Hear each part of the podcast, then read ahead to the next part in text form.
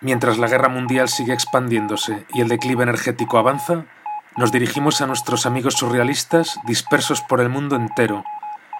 Y como en los grandes naufragios, les indicamos nuestra posición exacta, a 43 grados 28 minutos de latitud norte y 3 grados 48 minutos de longitud oeste. Bueno, pero, ¿pero esto qué es? ¿Pero esto qué es? Esto es... Desde otras islas. El podcast más internacionalista, desesperado y utopista del mundo.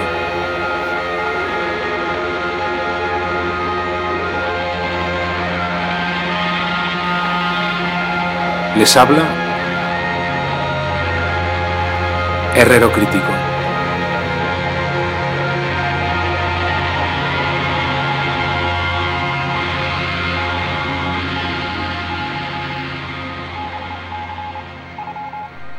Mientras el Reino de España, el Reino de Marruecos y Portugal se proponen organizar el Mundial de Fútbol del 2030,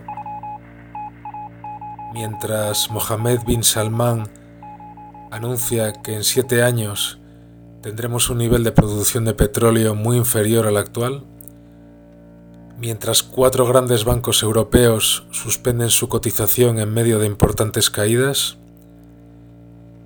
mientras en los Estados Unidos de América colapsa el Silicon Valley Bank y Biden aprueba un importante proyecto de perforación de petróleo y gas en Alaska, Mientras Meta despide a 10.000 trabajadores que se suman a los 11.000 despedidos del año pasado, Leticia Vera y los amigos del grupo Barbaria nos hemos encaramado a la popa inclinada del Titanic para analizar el desastre en marcha.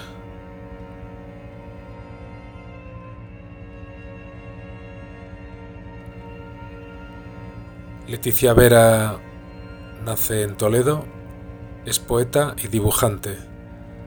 Ha participado en diferentes publicaciones y revistas y ha realizado numerosas exposiciones e intervenciones poéticas. En 2012 publicó el poemario La Dama de los Clavos y es una autora muy vinculada con el grupo surrealista de Madrid.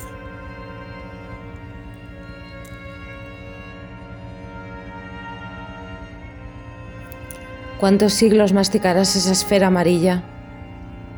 Dime tú, que caminas hacia un precipicio sólido. ¿Quién recortará la forma de las hojas de la frondosa? ¿Quién dará nombre a la ruina invisible? ¿Quién se aproximará desde el otro lado? Torre, torres, millones de dolientes entrañas aéreas que fraguan a la vez, ahogando el latido del gato negro. ¿No veis aproximarse un cielo de relámpagos? Pies descalzos, no hay senda. La ciudad, escrito.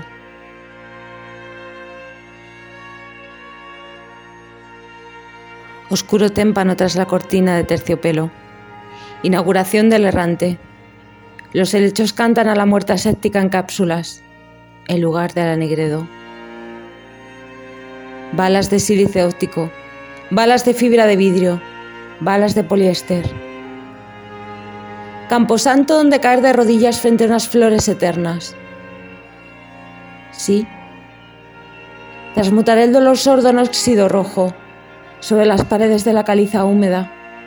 Tallaré un reloj de madera con mis manos. Esperaré para velar el ánima de la lentitud distinta para vengar asombro y encuentro. En el tren anegado de soledad de las 7 de la mañana en punto.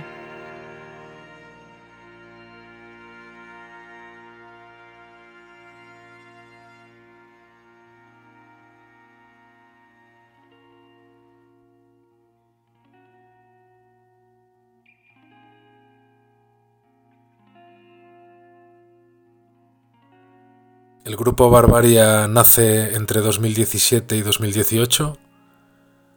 es un grupo encuadrado en la izquierda comunista que ha publicado interesantes libros como Las pandemias del capital, El estalinismo, bandera roja del capital o Gramsci y la vía nacional al socialismo.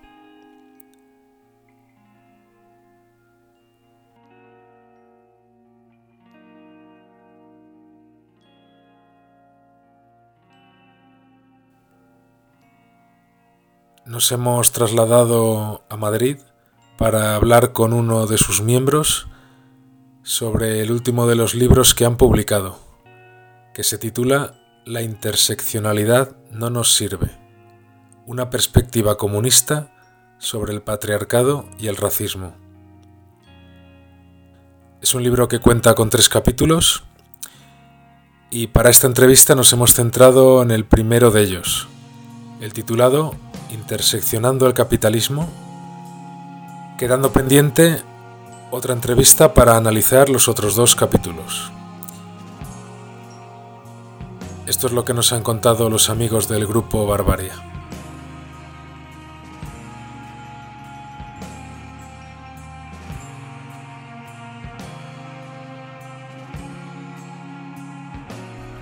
Nos encontramos en Madrid con una compañera del grupo Barbaria, grupo que acaba de editar el libro La interseccionalidad no nos sirve, una perspectiva comunista sobre el patriarcado y el racismo. Muy buenos días. Buenos días.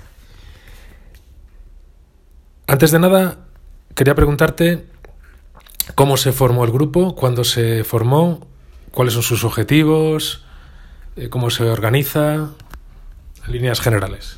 Sí, pues Barbaria nace a finales de 2017, principios de 2018. Eh, buena parte del grupo viene de un grupo previo que se llamaba eh, Grupo Germinal y eh, varios miembros de ese grupo en realidad nos radicalizamos a partir del 15M. ¿no? Entonces no nacemos con el 15M, pero hay todo un proceso de experiencia, de, de reflexión que pasa a partir de ese, a partir de ese momento de, de 2011. y el grupo como tal, Barbaria, nace en 2017, finales de 2017, principios de 2018, con el objetivo de, eh, no, no, con un objetivo concreto de una lucha específica, ¿no? sino con un objetivo de crítica global a este sistema desde un punto de vista marxista, eh, encuadrado particularmente en, en, la izquierda comunista, la tradición de la izquierda comunista, que es muy, es muy diversa, pero que fueron aquellas aquellos distintos grupos revolucionarios corrientes que al inicio de la Tercera Internacional se opusieron a la deriva oportunista de, de los bolcheviques y posteriormente a toda la degeneración estalinista, ¿no? la contrarrevolución estalinista, y que mantuvieron posiciones, eh, a nuestro modo de ver, de, de autonomía de clase y de, eh, de autonomía de clase y sobre todo de defensa del derrotismo revolucionario, posiciones internacionalistas durante la Segunda Guerra Mundial, ¿no? naturalmente durante la Primera, pero durante la Segunda también con una crítica clara a los dos bandos, al bando de la democracia capitalista y al bando del, y estalinista eh, y al bando de, del fascismo, ¿no? en ese sentido. Y, y, poco más, a nivel de funcionamiento, eh, nos organizamos a partir de, reuniones que intentan en ese sentido, eh, por un lado, extraer lecciones históricas de las luchas de nuestra clase a nivel histórico, profundizar esas posiciones hoy en día de frente, frente también a, a, los distintos retos nuevos que impone la catástrofe capitalista.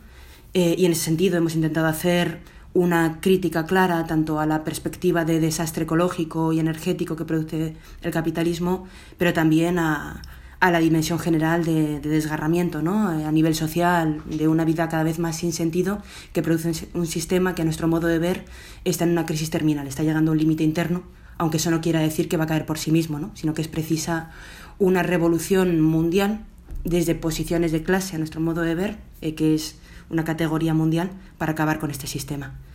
Y bueno, a ese nivel nuestra actividad consiste fundamentalmente en, en un trabajo de crítica social que intentamos eh, llevar, llevar hacia afuera a partir de publicaciones y de, y de charlas, de debates, pero también un intento ¿no? de clarificar clarificarnos y ayudar a clarificarse a la gente que tiene interés en discutir con nosotros y en la medida en que vayan estallando, en que van estallando luchas sociales, poder participar en ellas, ¿no? poder hacer parte de ellas para intentar plantear los objetivos eh, más radicales en contra de este sistema, evitando todos los escollos con los que hemos tropezado una y mil veces, ¿no? a nivel de la reforma del Estado, a nivel de la reforma del sistema. En, el, en este libro y en otros libros habláis bastante del ecocidio, de la destrucción del medio ambiente, de, de los límites externos e internos, pero hay un término al que no al que no soléis recurrir, hay un término que no utilizáis, a pesar de que ahora mismo está muy presente en muchos medios, incluso en medios radicales, que es el término de colapso. ¿Qué opináis del término colapso? ¿Por qué lo evitáis? Habláis de destrucción en marcha, habláis de catástrofe capitalista, pero no de colapso. ¿Qué opináis del término colapso? Porque eh, creéis que ahora mismo es un término que está apareciendo en todos los medios y si es un término que ayuda o no a entender lo que está pasando o al contrario, es un término que confunde más a la gente eh, y nos impide ver realmente lo que estaba ocurriendo. Sí, eh, es una discusión compleja y larga, ¿no? que no se puede agotar rápidamente en, en, una, en una conversación corta, pero Para nosotros el problema fundamental de la utilización del término colapso es que presupone que el capitalismo se puede descomponer por sí mismo, se puede caer por sí mismo, a partir además de un determinado análisis donde eh, el capitalismo solo sería posible por, por, el uso de los combustibles fósiles, agotados los combustibles fósiles, se agota el capitalismo. Para nosotros el elemento central en el capitalismo no es la energía en la que se basa, sino que es cómo nos organizamos socialmente en torno a la mercancía. Y la mercancía tiene sus automatismos. Eso no quiere decir que no se esté agotando efectivamente los combustibles fósiles, no quiere decir que la crisis energética no sea algo que sea una realidad cada vez más presente que pone cada vez que contribuye ¿no? a la crisis general de este sistema. Pero lo que planteamos es que por mucho que el capitalismo esté cada vez más en crisis, también en el sentido energético, no quiere decir que vaya a dejar de haber capitalismo, no quiere decir que vayamos a pasar a otro tipo de sociedad de clases organizado bajo otras bases, sino que el capitalismo, precisamente ese tipo de crisis, las aborda desde su propia lógica, desde la lógica mercantil cada vez más catastrófica. Eso, a nuestro modo de ver, a lo que lleva es a una forma de disyuntiva donde es la catástrofe capitalista, que puede ser de las mayores barbaridades, que puede ser de las formas más totalitarias, pero que sigue siendo capitalista en ese sentido, eh, y, es importante llamarlo capitalista para saber cómo acabar con él, eh, o eh, como alternativa la propia extinción de, nuestra especie en un mundo completamente destrozado. un elemento de crítica importante, más a nivel político, fuera de los elementos más teóricos, de la crítica al colapsismo, es que en el fondo es un tipo de perspectiva donde la revolución, eh, si bien mm, se reconoce que sería algo positivo en algunos discursos, en otros, en otros incluso se plantea que no, que no sería ni posible ni deseable, eh, pero incluso en aquellos que plantean que puede ser positivo, sin embargo, no plantean la necesidad histórica de la revolución para acabar con este sistema. Y en ese sentido, pareciera eh, se, asemeja mucho, ¿no? Hace una analogía, pero como la otra cara de la moneda de lo que era la socialdemocracia clásica. La socialdemocracia clásica planteaba el propio desarrollo del sistema va a llevarnos a una a una concentración de capital y a una socialización de la producción que de por sí acabará culminando en una sociedad emancipada, en una sociedad socialista. Eh, y, por tanto, el futuro, el progreso, nos va a llevar a un mundo mejor. Esto es la otra cara de la moneda, lo que en algunas circunstancias a veces hemos llamado la socialdemocracia de la catástrofe. Bueno, este sistema está cada vez peor, la revolución ni está ni se la espera, no es una necesidad histórica, y simplemente habrá que esperar a que este sistema se descomponga para construir a partir de las ruinas. Para nosotros el problema es que ya no solo es a nivel político que se niega la revolución como la necesidad, una necesidad histórica, ¿no? sino que el problema es que no habrá ruinas que gestionar eh, si el capitalismo continúa en ese sentido. Entonces no nos parece que sea una propuesta que contribuya verdaderamente a atacar las causas de este sistema, sino que más bien nos desvía o bien a una alternativa de tipo estatal, como puede ocurrir con todos los discursos del Green New Deal, donde puesto que no hay salida revolucionaria a este sistema, por lo menos vamos a intentar gestionar, administrar la catástrofe de la mejor manera posible, y la mejor manera posible significa a partir de las palancas del Estado, que son las que tienen cierta capacidad de organización social para organizar la catástrofe, o en la perspectiva antiestatalista, eh, en una dinámica de sustracción, en una dinámica de, bueno, sálvese quien pueda, eh, como pequeños grupos vamos a intentar eh, situarnos en, en zonas que sean que tengan ciertas condiciones para poder cultivar de una manera comunitaria la tierra, para poder tener nuestras propias relaciones a modo de socialismo en un solo país, solo que reducido a una aldea, eh, mientras el propio capitalismo se va derrumbando. Esa otra perspectiva, la más antiestatalista, si bien mucho más noble que la de la apuesta por la, entrar en el Estado, porque cuando entras en el Estado no es simplemente eh, gestionas políticas económicas, ¿no? Estás directamente avalando los órganos represivos del Estado y eres el responsable de, de, la masacre de, del proletariado en las fronteras cuando intenta entrar o dentro del propio país cuando protesta, ¿no? Eh, es mucho más noble y sin embargo no deja de ser una forma de desviarnos de los objetivos centrales. También porque a la hora de pensar una sociedad emancipada, eh, desde una eh, desde una sola aldea, desde pequeños núcleos comunitarios que viven hacia adentro, que no se relacionan entre sí, a partir de los mismos presupuestos éticos de organización social, de compartir el producto en común, eh, nos lleva de nuevo a un sálvese quien pueda. Y el colapsismo esconde además una evidencia, en mi opinión, que es que, que realmente llevamos ya décadas en la catástrofe, llevamos décadas ya colapsando.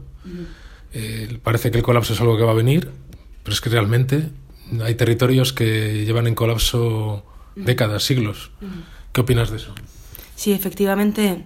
Eh, hay un problema en considerar un capitalismo bueno y un capitalismo malo. En ese sentido, el capitalismo desde el momento mismo en el que nace es catastrófico y se caracteriza por la catástrofe de cara a la destrucción de los recursos naturales y la catástrofe de las propias relaciones comunitarias, el desarraigo de la tierra eh, del propio campesinado, el arrojarlo como, como, población superflua a las ciudades que viven en el aire intentando venderse eh, eh, al mejor postor y, y supone guerra, supone eh, catástrofe, supone un empobrecimiento permanente, una miseria permanente de la sociedad.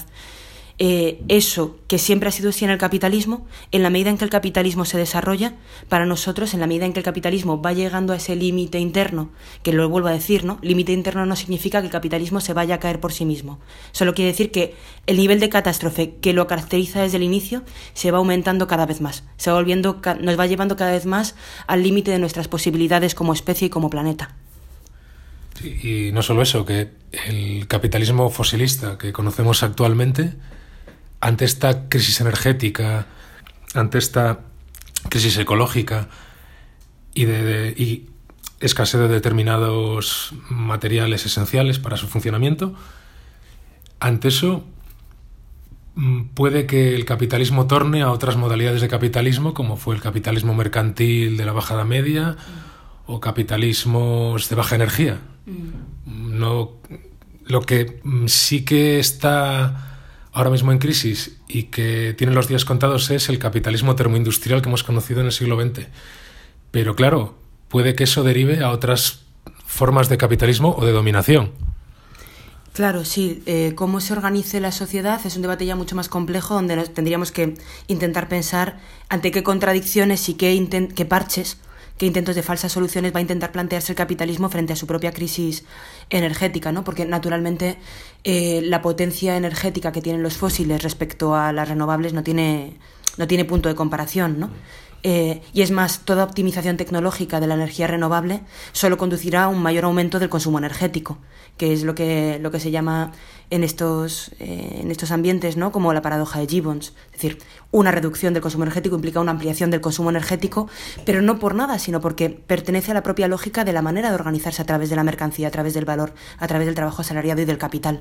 Entonces, puede adquirir distintas formas, pero lo central siempre va a ser cómo la mercancía organiza de manera autónoma, sin que tengamos las riendas de nuestra vida, sin que tengamos el poder de decisión sobre nuestras vidas, el conjunto de la sociedad. Una pregunta que se me acaba de ocurrir. No tenemos la bola de cristal, no sabemos qué va a pasar ni de aquí a cinco años siquiera. Mucho menos vamos a saber qué va a ocurrir dentro de 50 años. Pero está bien imaginarse el futuro por venir. Yo creo que es un, ejercicio sano. ¿Qué opináis de la teoría del Dubai? que asegura que a medida que vayan escaseando determinados recursos energéticos, iremos regresando a formas históricas similares a las que nos han precedido, que volveremos a una, a una edad moderna, que volveremos a una bajada media, una alta edad media, que volveremos a... Bueno, de hecho ya nos estamos carbonizando. Hay países que ya están abandonando el combustible fósil, están abandonando el petróleo y están saltando al carbón. ¿Qué opináis de esta teoría que establece que volveremos a formas históricas del pasado? Es un debate teórico más largo, pero el problema fundamental para mí de ese tipo de teoría es que analiza las sociedades desde no desde el punto de vista de cómo se organizan esas relaciones sociales, sino desde el punto de vista simplemente de, una especie de estructura energética. ¿No? Eh, durante mucho tiempo se ha criticado eh, el materialismo vulgar de la contrarrevolución estalinista que planteaba la organización social como una estructura económica y una superestructura ideológica social en ese sentido. Eh, y, ¿no? Una, una, una, estructura económica en realidad esto vuelve a ser una nueva forma de materialismo vulgar, a mi modo de ver, donde la estructura deja de ser económica para ser energética y la sociedad se organiza simplemente en consecuencia con ello. Entonces no se piensa cómo nos organizamos socialmente y no se piensa cómo la manera en la que nos organizamos socialmente, ese metabolismo social que está en relación con el metabolismo natural, eh, determina por completo precisamente eso, ¿no? Cómo los seres humanos se ponen en relación con la energía. El uso de la energía no determina por completo la estructura social, si bien es un factor a tener en cuenta, sino que es precisamente determinadas formas de relacionarnos socialmente la que impone un uso determinado de la energía u otro. A partir de ahí, lo característico del, feudalismo, del esclavismo, de mm, nosotros utilizamos el modo el término clásico, ¿no? En el marxismo de modo de producción. Otros modos de producción no se caracterizaban tanto por las tecnologías que tuvieran o el uso de los recursos energéticos que utilizaran, ¿no? sino que se caracterizaban por una manera concreta de organizarse socialmente. La gran diferencia entre esas sociedades y, y la actual capitalista eh, porque ahí hay un corte histórico enorme, es que a diferencia de esas sociedades que se organizaban produciendo valores de uso para las necesidades humanas, aunque fueran las necesidades humanas exclusivamente de la clase dominante, pero las necesidades humanas, a diferencia de eso, que implicaba por tanto determinada capacidad de decisión por parte de la clase dominante de las riendas sociales, de lo que estaba ocurriendo con la sociedad, en el capitalismo estamos ya en otro tipo de, de situación. No se produce eh, con conciencia para las necesidades sociales, eh, aunque solo sea para una clase dominante exclusiva, se produce para algo abstracto que no tiene nada que ver con las personas, que es la producción de valor de mercancías, que tiene sus exigencias propias, sus imperativos propios. Ese tipo de automatismo, claro que tiene como un factor el uso de la energía. De hecho, la forma de organizarse a través de la mercancía implica un consumo energético cada vez mayor, cada vez mayor, cada vez mayor. Y por tanto es un problema serio encontrarse con una disponibilidad mejor de recursos energéticos. Pero esa maquinaria no va a parar por mucho que se quede sin combustible. ¿no? Un compañero eh, histórico, ¿no? Eh, al que nosotros le damos mucha importancia, Bordiga, que fue el, eh, pues una figura clave en la izquierda comunista italiana, el fundador del Partido Comunista de Italia, entre otros compañeros, hablaba de que el capitalismo se caracteriza y se va a caracterizar cada vez más como comida para las máquinas, hambre para el ser humano. Y en realidad si lo pensamos, la propia crisis energética está haciendo esa, esa máxima, esa frase, una plena realidad. Los biocombustibles, por ejemplo, o el propio hidrógeno verde son un ejemplo clarísimo. Los biocombustibles consisten en transformar la comida para los seres humanos a partir de como combustible, ¿no? En ese sentido. Y cuando se dice que no se pueden utilizar determinadas formas de alimento que tienen que destinarse a, a, la sociedad humana, en realidad se olvida el propio uso, la demanda de la tierra, como las propias renovables que son, tienen un carácter mucho más extensivo, ¿no? de ocupación del territorio frente a los combustibles fósiles, implican también un uso de la tierra que deja de estar utilizado, deja de estar destinado al consumo social de, de, comida, de alimentación, para dedicarlo a alimentar a las máquinas con combustibles. De la misma manera con el hidrógeno verde, que en última instancia es muy complicado que se utilice eh, porque es muy costoso a nivel energético con agua salada, con agua de mar, entonces lo más rentable para el hidrógeno verde consiste en utilizar agua potable. Cada vez nos vamos a encontrar más en una dinámica donde por los propios automatismos del capital no volvemos hacia atrás, sino que vamos hacia adelante y cada vez peor, en ese sentido, en una dinámica cada vez más catastrófica. Y ahora una pregunta quizás más personal. ¿Cómo estás viviendo tú y cómo estáis viviendo los amigos y amigas del grupo Barbaria la situación actual. Llámalo colapso, llámalo situación eh, catastrófica. ¿Cómo estáis viviendo esta situación de, de, que los escenarios venideros pues, no son nada halagüeños? ¿Cómo, ¿Cómo, estás? ¿Cómo te encuentras ante esta, ante esta situación mundial? Bueno, pues es, es complejo, ¿no? Es contradictorio.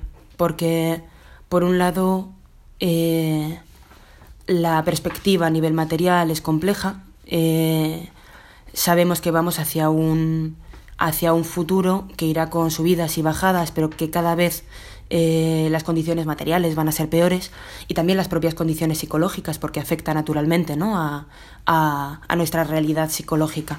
No solo porque la precariedad material implica también una precariedad psicológica, sino porque vivimos en un mundo que al mismo tiempo que que aumenta, que nos produce como población sobrante, que aumenta la precariedad vital, que implica un desarraigo cada vez mayor de, de la propia, del propio ámbito natural, al mismo tiempo también fragiliza las relaciones humanas, rompe los, el tejido comunitario eh, y, nos, y nos enfrenta a cada vez más a un tipo de vida sin sentido, ¿no? En, en ese, a ese respecto. Eh, sin embargo, sabiendo que estamos conducidos hacia ese tipo de situación, al mismo tiempo eh, estoy convencida de que es un tipo de situación que implica una explosividad social mucho mayor. No quiere decir cuanto peor mejor, porque ha habido, porque ha habido momentos históricos en los que realmente hemos estado muy mal y no ha habido capacidad de respuesta frente al, al cada vez peor. La Segunda Guerra Mundial, seguramente con toda la Guerra Fría que la acompaña, es un clarísimo ejemplo a ese respecto, ¿no? Una enorme matanza mundial por intereses que en absoluto eran los nuestros y estando nosotros completamente desactivados a nivel, a nivel programático, ideológico, con una claridad respecto a cuáles eran nuestros intereses frente a este mundo.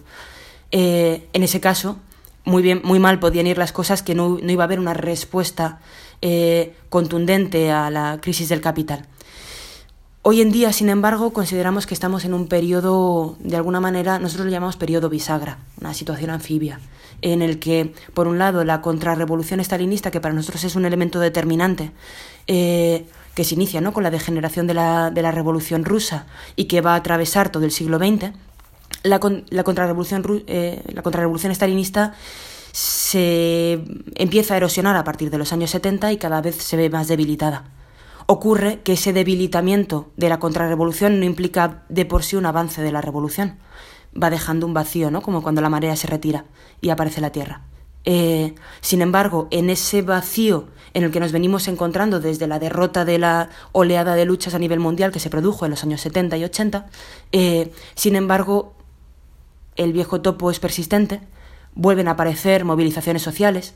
Aproximadamente, si queremos, desde 2006 a nivel mundial, eh, han ido produciéndose cada vez más protestas que implican asimismo también una forma de maduración de, de la conciencia de nuestra clase, de nuestra gente a nivel mundial. Y en ese sentido, por ejemplo, hay que pensar en cómo después de la crisis de 2008 eh, entre 2009 y 2010 incluimos a Grecia, ¿no? 2011 como un momento muy claro de extensión de la revuelta mundial, con todas las primaveras árabes, pese a todas las limitaciones, con el 15M, pese a todas las limitaciones, con Occupy Wall Street, terminando el periodo entre 2013 y 2014 con Brasil y Turquía. Ese periodo es claramente, por un lado, una revuelta mundial, por unas causas semejantes, porque la crisis del capitalismo es mundial, y eh, se caracteriza por un retomarse de las luchas sociales que tienen muchas limitaciones, mucha confusión, porque venimos de un momento muy confuso, pero que poco a poco ayuda, ayuda a aprender. Así, a partir de 2018 nosotros analizamos que vuelve a abrirse una nueva oleada de revueltas a nivel mundial. Quizás con menos proximidad, menos inmediatez que la que hubo entre 2011 y 2014, eh, que fueron muy seguidas y se miraban mucho los movimientos los unos a los otros, eh, pero al mismo tiempo también con una mayor confrontación ante el Estado. Hay que pensar en, 2010, en 2018 con los chalecos amarillos que pusieron al Estado francés realmente en una situación muy muy tensa, en 2019 en el Líbano, en Irán, en Irak o en el propio Chile. Nosotros tenemos compañeros en Chile, estuvimos precisamente unos meses antes del estallido de la revuelta allí y el nivel de la revuelta que se produjo en Chile, también en Ecuador, ¿no? Más tarde en 2020 en el propio Estados Unidos, hay un proceso de confrontación ante el Estado que es progresivo. Todavía queda tenemos mucho por, por hacer, ¿no? Eh, todavía tenemos mucho por reflexionar, lecciones que sacar de las propias luchas. pero en ese sentido estamos en un proceso donde el peso de la contrarrevolución frente a los años 70, ya ni te digo los años 50 o 60, eh, es menor y estamos despertando y estamos aprendiendo de, nuestros, de nuestras luchas, de nuestras oleadas de luchas anteriores. Entonces, a pesar de todo esto que hemos comentado, puede decirse que no que no habéis sido vencidos por el pesimismo ni el desencanto, ¿no? Exacto. En última instancia, ante un mundo que nos deja la, sensación de una vida sin sentido, nosotros vemos un gran sentido en nuestra vida respecto a las posibilidades de lucha y de enfrentación y de enfrentamiento a este sistema que, que a nuestro modo de ver se van a seguir produciendo cada vez más. Claro, no es algo automático, no es algo mecánico. Lo que hacemos eh, como personas, como revolucionarios, como personas radicalmente convencidas de acabar con este sistema, es fundamental para que eso llegue a buen término, para que podamos seguir progresando. Pero, pero vivimos tiempos en ese sentido de apertura de una nueva fase histórica. Y eso da sentido a la vida cotidiana, ¿no? Por volver a la pregunta que decías. Actualmente se habla mucho, cuando digo que se habla mucho me refiero que los medios de comunicación de la burguesía son los que hablan así. Los medios de comunicación de la burguesía hablan mucho de ecoansiedad. ¿Qué creéis que encierra el concepto de ecoansiedad? Porque en realidad yo creo que a lo que se están refiriendo es a la alienación propia del capitalismo. De esa forma, estás quitando culpabilidad a las relaciones capitalistas y echándole la culpa a algo tan ectoplásmico como es el clima. ¿no? ¿A, qué, ¿A qué creéis que se debe este tipo de lenguaje? Sí, es parecido bueno, tiene, hay dos cosas yo creo que decir ahí, ¿no? Eh, por un lado es parecido a, hablar de antropoceno en lugar de capitaloceno, aunque sean palabras feísimas, ¿no? Todas ellas. Pero en el fondo se trata de entender que si estamos mal se debe a causas naturales y no sociales. Y que por tanto no hay una solución a nivel social.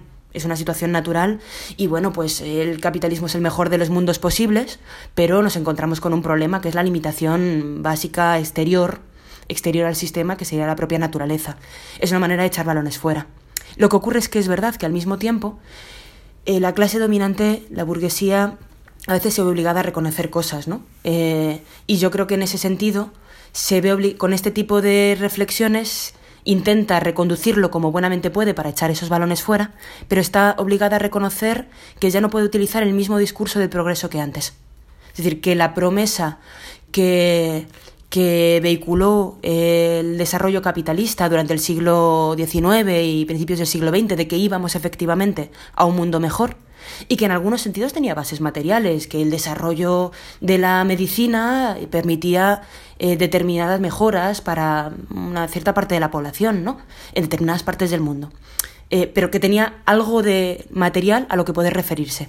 Ese progreso eh, que prometía la burguesía de que íbamos hacia un mundo cada vez mejor, pese a que tuviéramos limitaciones, defectos que poder ir subsanando poco a poco, ese discurso se está cayendo, se está derrumbando por sí mismo. Y ya ni la propia burguesía se lo cree. Ya es algo que ni ella misma se puede decir, ¿no? Y yo creo que eso también hay que tenerlo en cuenta, porque es el reconocimiento de una clase que dice es que nuestro mundo ya no da. Dicho de otra forma, el mito del progreso está periclitándose, puede decirse que está haciendo aguas ya este mito. Exacto, donde tenemos que estar atentos es a la otra vertiente de eso, ¿no? Antes hablaba de la socialdemocracia de la catástrofe. Eh, frente a la idea de un progreso que nos va a llevar a una sociedad cada vez mejor, la otra manera de responder de la burguesía es, bueno, mira, pues no, pues no va a ir cada vez mejor, estamos cada vez peor, eh, vamos a seguir cada vez peor, eh, es posible incluso que en un momento determinado nos extingamos y de ahí también la enorme propaganda de distopías que existen ¿no? en todos los medios de comunicación, en las películas, en las series que se hacen, que está teniendo yo creo que en los últimos años una presencia muy grande. Y en el fondo es la otra cara de la moneda porque sigue planteando que en la medida en que la revolución eh, social no es posible, que la transformación radical de este sistema no es posible, en realidad simplemente habría que conformarse, eh, y o bien tirar hacia un sálvese quien pueda, intentando buscar nuestras vías individuales, de intentar en nuestra vida, en nuestra corta vida, vivir lo mejor posible, o bien administrar la catástrofe, para que vaya decayendo poco a poco de la manera más ordenada, ¿no? Como les gusta a ellos. Y ya entrando en el libro, decir que el libro del que vamos a hablar ahora lo habéis editado el año pasado. Sí, lo sacamos en septiembre del año pasado. Y decir también que en vuestra página web está accesible gratuitamente este material, ¿no? que eso también es interesante. Sí, todo, todo nuestro material está en barbaria.net, nuestra, nuestra web, y en realidad lo sacamos en papel porque a veces es más cómodo leerlo en papel, ¿no? Y porque tiene utilidad también para conocer a la gente directamente, para discutir a partir de, de relaciones más reales. Pero todo está, está disponible en la web, por supuesto. Antes de entrar en el libro, decir que una cosa que se agradece en vuestros textos en general es el lenguaje que usáis. Es un lenguaje que no recurre a este neolenguaje propio del posmodernismo. Comentábamos antes que en el ámbito colapsista se habla de coansiedad en vez de alienación, pero podríamos hablar de, de que en el ámbito feminista se habla de sororidad en vez de solidaridad, o que en el ámbito de la educación, por ejemplo, se habla de autonomía personal y ya no de autonomía obrera, por ejemplo. El lenguaje que, que utilizáis es un lenguaje riguroso, anclado a la materialidad y eso como lector se agradece. Os apoyáis en, categorías esenciales del capitalismo, en categorías marxistas y era algo que quería decir antes, que como lector yo lo agradezco porque incluso en el medio radical se percibe esta influencia del lenguaje posmoderno. ¿Qué, opinas de, de, esta injerencia del lenguaje posmoderno en los propios medios radicales? Sí, una cosa antes de eso que tiene que ver con lo que tú decías ahora, ¿no? Eh, que va muy en el sentido de lo que tú decías, es que mm, no hay que olvidar que la posmodernidad es un producto de la academia, es un producto de la universidad. Y la escuela, este sistema, no va a producir nunca un verdadero, no va a pagar, no va a producir nunca un verdadero discurso, un verdadero discurso que vaya en contra de este sistema, ¿no? Y en ese sentido, eh, claro, nuestra perspectiva es radicalmente otra. Nuestra perspectiva es la de una perspectiva militante que quiere acabar con este mundo y que intenta, a veces con, pues tienes que utilizarlos, ¿no? Niveles de complejidad teórica un poco más altos, a veces de una manera mucho más concreto, atado a tierra, eh, planteando los elementos fundamentales para la lucha del día a día. Pero, pero no necesitamos utilizar términos producidos por la academia porque no es nuestro ámbito, porque no es eh, la manera como creemos eh, con la que se acaba, ¿no? con la que se reflexiona verdaderamente sobre esta sociedad y cómo se acaba con ella.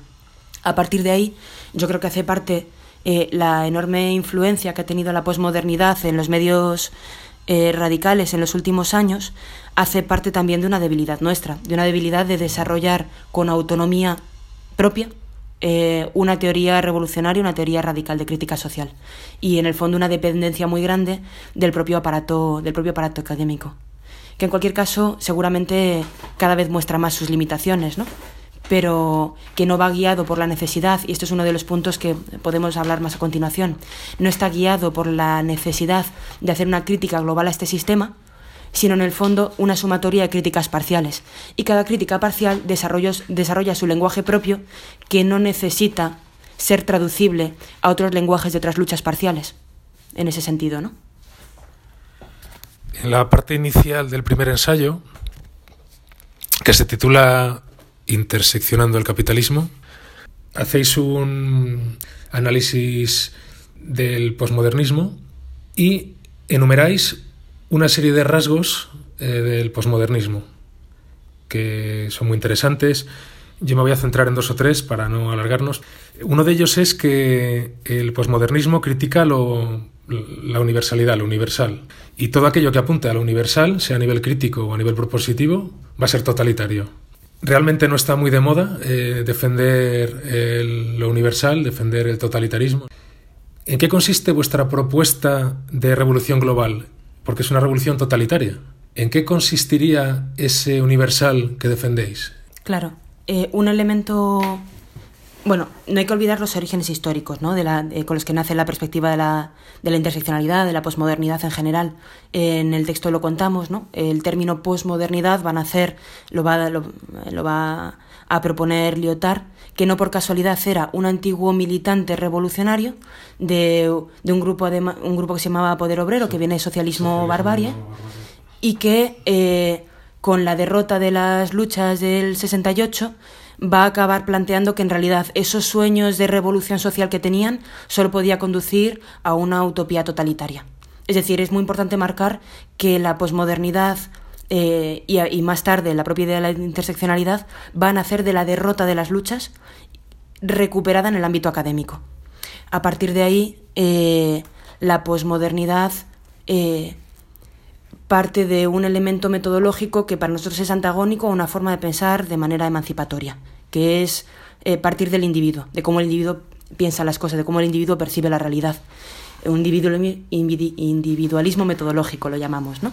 Por utilizar a veces palabras, eh, pese a lo que hemos dicho antes. Eh, en ese sentido, claro, el individuo, como individuos percibimos la realidad de manera inmediata y lo que percibimos es que recibimos violencias de distinto tipo. Pues percibimos, una violencia económica por parte de cuando tenemos que ir a trabajar, percibimos una violencia eh, racista eh, o una violencia machista o una violencia eh, transfóbica o, contra nuestra orientación sexual o una violencia hacia el ámbito natural eh, en una vida cada vez más artificial, ¿no? como la que genera este sistema. Pero lo percibimos todo separadamente. Y lo percibimos hacia partes de nosotros que consideramos distintas. A partir de ahí, la posmodernidad construye un sistema, una, una teoría una diversidad de teorías, donde en realidad el capitalismo o el sistema social que tenemos eh, no sería una entidad global, no sería una entidad total, sino que serían distintas formas de sistemas de dominación que se interrelacionan entre ellas, que se interseccionan en ese sentido, pero que son distintas y que tienen distintos orígenes. El, patriarcado o el machismo tiene un origen determinado, eh, la destrucción de la naturaleza o el dominio tecnológico o la presencia de la tecnología en nuestras vidas tiene un origen diferente, el racismo tiene un origen diferente y el capitalismo se acaba reduciendo a una mera categoría económica. Como la propia noción de clase se considera simplemente como proletariado, clase, una, una noción económica de aquellos que tienen que ir a trabajar y tienen un jefe por encima y les explota. ¿no? Entonces, a partir de ahí, el problema está en que, bueno, en primer lugar que no es cierto, ¿no? que para nosotros el capitalismo es una totalidad que organiza, que articula distintas formas de opresión a partir de un elemento común, como es la mercancía, y en el libro intentamos explicar a partir de ahí, después de una reflexión más general metodológica, que es este primer artículo de Interseccionando el Capitalismo, cómo eso se manifiesta en dos aspectos concretos.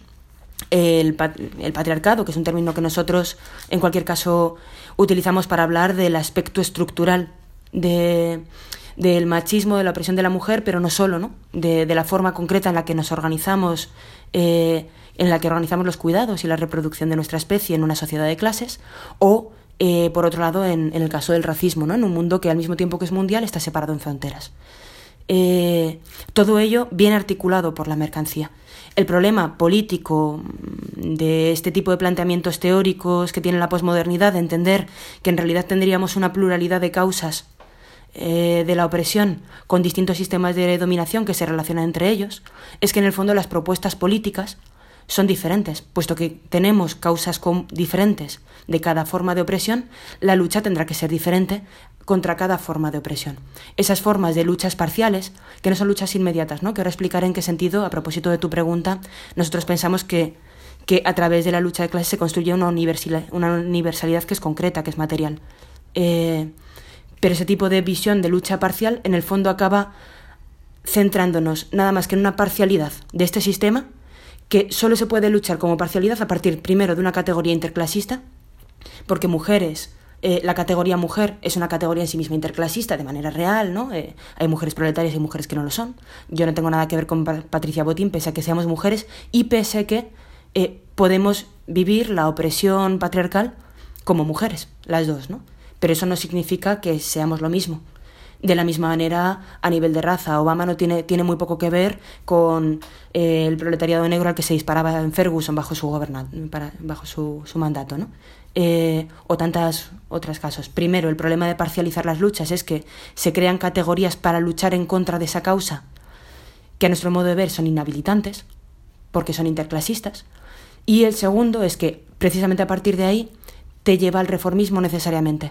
Te lleva a que dada una multiplicidad de luchas parciales, al final el único que es capaz de reunir esas luchas parciales es el propio Estado, es el derecho, es la lucha por la visibilidad y los derechos de ese sujeto específico, esa identidad específica, que sería eh, la, la que propone la posmodernidad, la única capaz para acabar con esa forma de sistema de dominación.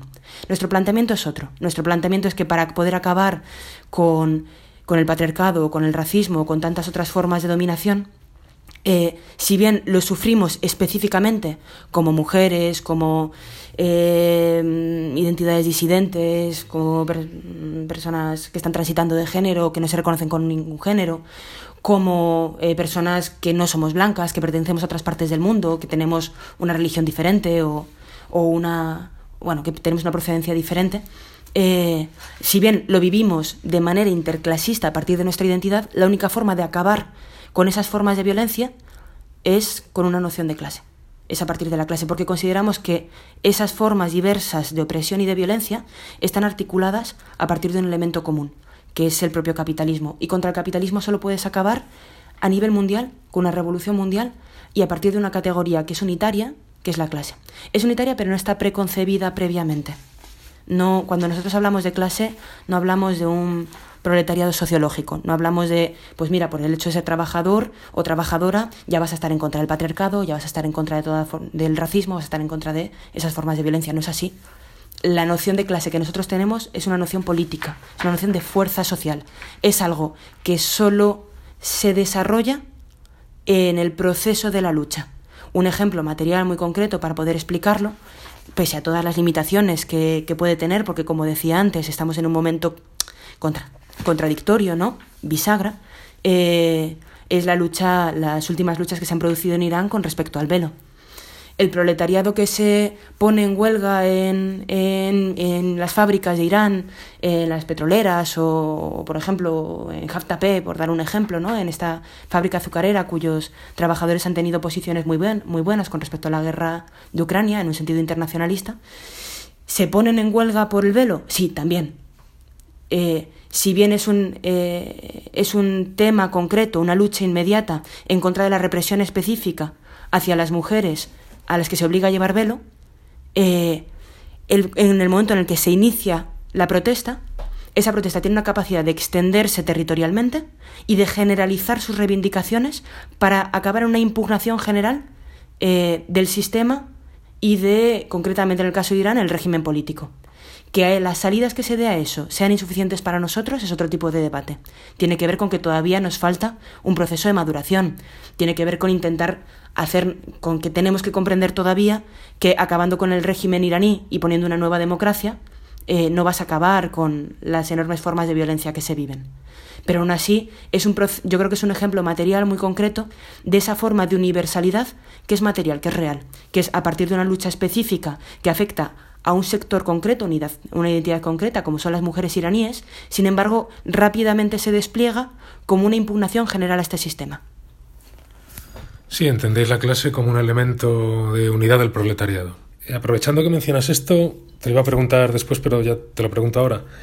Voy a hacer un poco de abogado del diablo. En un mundo en el que ya no hay apenas trabajadores asalariados, hay trabajadores infrasalariados, hay cada vez más excluidos, hay cada vez más humanidad superflua, como, como decíais, que esto es una idea en la que insiste mucho también Yap cada vez hay más humanidad superflua, cada vez hay más gente que le sobra el capitalismo directamente, ni siquiera le sirve en términos económicos. Claro, ¿de qué se puede nutrir esa clase proletaria? ¿Qué, ¿Qué, tipo de colectividades, de qué tipo de individuos se puede nutrir? Y, por otro lado, otra pregunta que te quería hacer, que si formáis parte de algún colectivo internacional que se organice teniendo en cuenta todos estos, estos principios que comentas. Y en el caso de que sí, ¿cómo os organizáis? ¿Cómo se estructura esa organización? ¿Y qué tipo de, de actividades eh, lleváis a cabo? Empezando primero por la, por la primera pregunta, ¿no? Eh, claro, eh, se trata, primero hay que definir de dónde partimos y luego hacia dónde vamos, ¿no? En ese sentido, a la hora de hablar de clase. Eh, porque el proletariado es primero una clase que produce el capital, que produce el capitalismo, es clase para el capital, eh, y solo en el momento en el que se pone en marcha, en el momento en el que hay estallidos sociales, en el momento en el que empieza a luchar, se va convirtiendo en una clase para sí, es decir, en una clase que es consciente de sus propios intereses como algo antagónico a los intereses de este sistema y de la clase dominante, a partir de una idea de autonomía de clase y de una autoorganización en contra de los aparatos de recuperación de este sistema, ¿no? de sindicatos y partidos burgueses. Eh, cuando hablamos de proletariado como clase para el capital, como categoría sociológica, eh, si se puede decir así, en realidad no lo caracterizamos tanto por estar asalariado o por estar en una fábrica o por estar en determinados entornos de producción del valor para hacer más daño al sistema cuando se pone en huelga. No es el elemento central. El proletariado para nosotros se define fundamentalmente por una negación. La negación de la posibilidad de sobrevivir si no es vendiéndote, alquilando tu energía, tu inteligencia, tu creatividad, tu fuerza, tu, tu capacidad vital permanentemente en este mundo. Una, un vivir sobre el aire, ¿no? En el aire. Eh, suspendidos en el aire, como decía Marx. A partir de ahí, eso de por sí no significa nada, no significa que vayas que eh, ser revolucionario. El hecho, de hecho, estamos llenos de casos históricos donde no ha ocurrido así, ¿no? Sin embargo, precisamente porque el capital niega nuestras necesidades humanas a partir de ahí, es inevitable. Otra cosa es que triunfe en el sentido de que nosotros queremos, eso no es inevitable. Pero es inevitable que estemos determinados a luchar por nuestras necesidades para que el capital no termine de negarlas, para que no termine de aplastarnos. En la lucha por esas necesidades en contra de este sistema hay muchas cosas que se ponen en marcha. Y, entre ellas eh, hay una ruptura de la impotencia que genera una posibilidad de, primero, de establecer claras líneas de quién está en nuestro campo, quién defiende nuestros intereses en contra del mantenimiento de este sistema y de abrir nuevos horizontes emancipatorios que permitan empezar a imaginar otro mundo. Ese proceso es un proceso histórico, es un proceso que no es una línea de crecimiento aritmético que poco a poco vamos creciendo, sino que tiene muchas irregularidades, tiene un sentido catastrófico, estallan revueltas, se generan eh, propósitos emancipatorios y esperanzas de poder llevarlo a cabo, y después el movimiento es derrotado y entonces tenemos que reiniciar, pero no, no, reiniciamos desde el punto inicial del que partimos, sino que reiniciamos, reanudamos a partir de una experiencia ya hecha y a partir de una serie de lecciones que hemos sacado. ¿no? Por volver a traerlo a lo concreto, para nosotros eh, ha habido un aprendizaje, si bien de alguna manera tácita, eh, como eh, subterránea, entre el proceso, la oleada de, de, revuelta mundial que se dio entre 2011 y 2014, que tenía un elemento más de confianza democrática, de reforma del Estado para mejorar las condiciones de vida, y eso, por ejemplo, en las primaveras árabes se vio de una manera muy clara, y se vio de una manera muy clara como eso no era así. Eh, y a partir de 2018 hay, hay un cierto cambio, una determinada experiencia que se ha hecho, aunque no siempre se explicite, eh, donde las luchas están más dirigidas, más claramente dirigidas hacia una confrontación con el Estado. No quiere decir que esas luchas sean ya de por sí con una claridad revolucionaria, emancipatoria, en contra del Estado, en contra del capital. Siguen llenas de muchos elementos que sirven a la recuperación para este sistema, ¿no? Decía Engels que la democracia es la última barrera ante la que nos tendremos que afrontar. La democracia en el sentido de poder transformar políticamente este sistema sin transformar las raíces reales ¿no? de nuestra explotación y de nuestra opresión. Eh, pero sin embargo va habiendo un proceso de aprendizaje en ese sentido. Y, y ya no sé por qué te decía esto, he perdido un poco el hilo. Te estaba preguntando que a nivel concreto, cómo os organizáis vosotros como grupo y cómo os vinculáis con otros grupos de otros países. Has mencionado el caso de Chile, que habéis estado con compañeros y compañeras de allí. Eh, ¿Cómo os organizáis? A nivel organizativo, ¿cómo se estructura este partido internacional de proletarios del que formáis parte? Sí, nosotros en ese sentido eh, como que tenemos, intentamos hacer una distinción conceptual entre una idea de partido como lo utilizaba Marx, que es un sentido más general, de aquel, aquella parte de la clase, del proletariado, que, eh, pese a los flujos y reflujos de las luchas, sigue perseverando en una perspectiva de ruptura radical con este sistema e intenta profundizar su perspectiva eh, teórica, programática, histórica, para que su práctica sea cada vez más radical, cada vez más clara en contra de este sistema. ¿no? En ese sentido, partido como todos, aquellos que intentamos luchar en contra de este sistema. Luego otra cosa es que eso se concrete en organizaciones formales, ¿no? Y cómo nosotros sí que creemos que organizarse formalmente es importante, porque consideramos que es muy difícil ser revolucionario aislados, revolucionarios solos, ¿no? Y que es importante eh, hacerlo en colectividad, de manera permanente, organizada, pese a los flujos y reflujos de las luchas. Eh, y eso es un proceso que es más lento, que es más difícil y que al mismo tiempo va favorecido por el propio proceso histórico. Cuanto más claridad tienen los procesos de lucha en contra de este sistema, las revueltas generalizadas que se producen en momentos puntuales, también más revolucionarios van generando, van segregando y más posibilidades tenemos de encontrarnos con minorías que poco a poco pueden ir siendo más grandes con las que ponernos en relación. En ese sentido, nosotros no tenemos una estructura formal eh, a nivel internacional que nos reúna a todas aquellas compañeras y compañeros con los que estamos en relación. Eh, porque hay diferencias, porque hay experiencias distintas, porque también a veces la actividad eh, en, en, las organizaciones que tenemos, en los lugares en los que tenemos, pueden subsumirnos más, pueden hacernos concentrarnos más, a veces puntualmente, en el territorio en el que estamos. Pero la perspectiva internacional para nosotros sí que es muy importante y a partir de ahí la relación con otros grupos a nivel internacional es muy importante. Y, y un ejemplo de eso, en lo que intentamos hacer, es uno de los cuadernos, uno de los últimos cuadernos que sacamos, porque además de libros vamos sacando como pequeños folletos, ¿no? Cuadernos, eh, lo llamamos nosotros, con respecto a la guerra de Ucrania.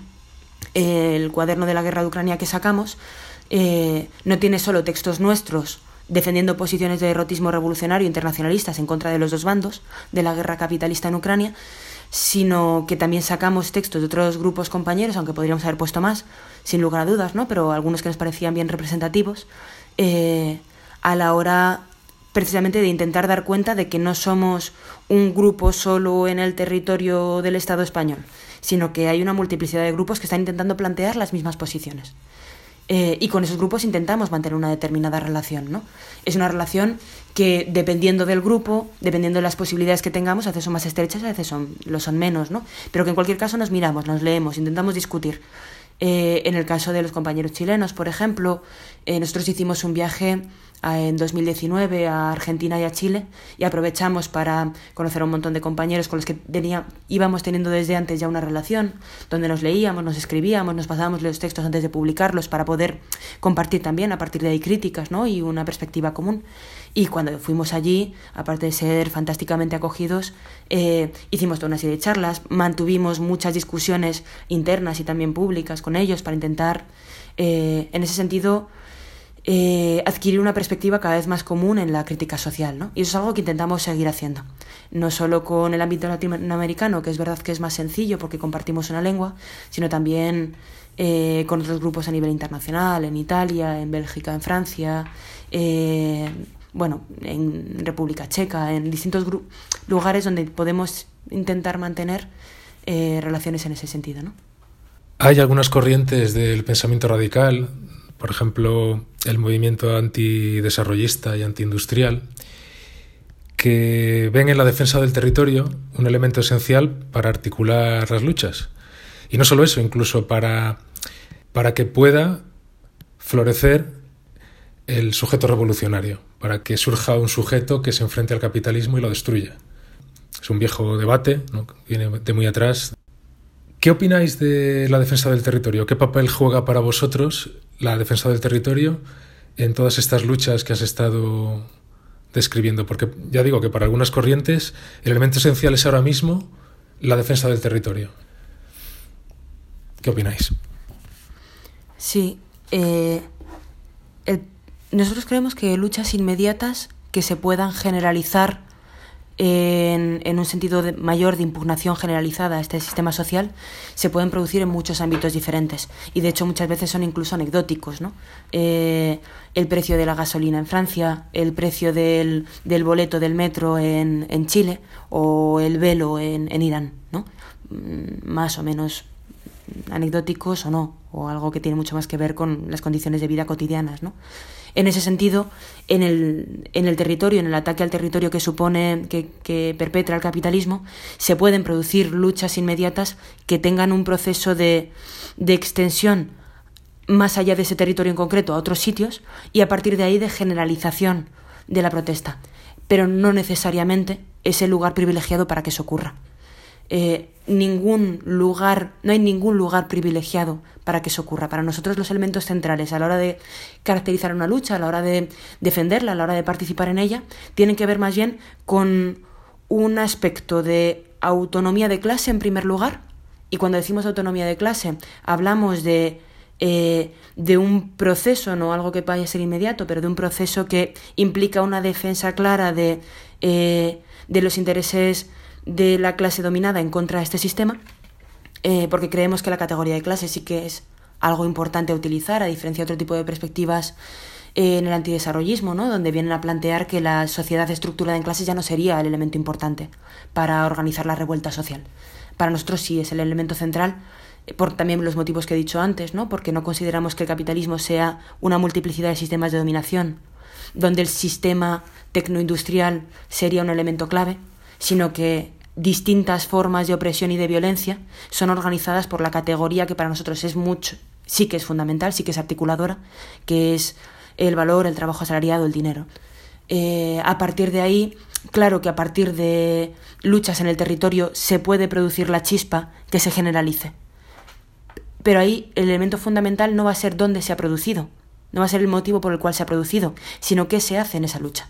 Cómo esa lucha consigue no solo extenderse territorialmente, y para ello no te puedes quedar centrado nada más que en la problemática de ese territorio, sino que se tiene que poder extender ya no solo a nivel nacional, tendría que poder extenderse a nivel mundial, y luego que la propia las propias reivindicaciones, las el propio motivo de la protesta, se vaya generalizando hacia una impugnación generalizada.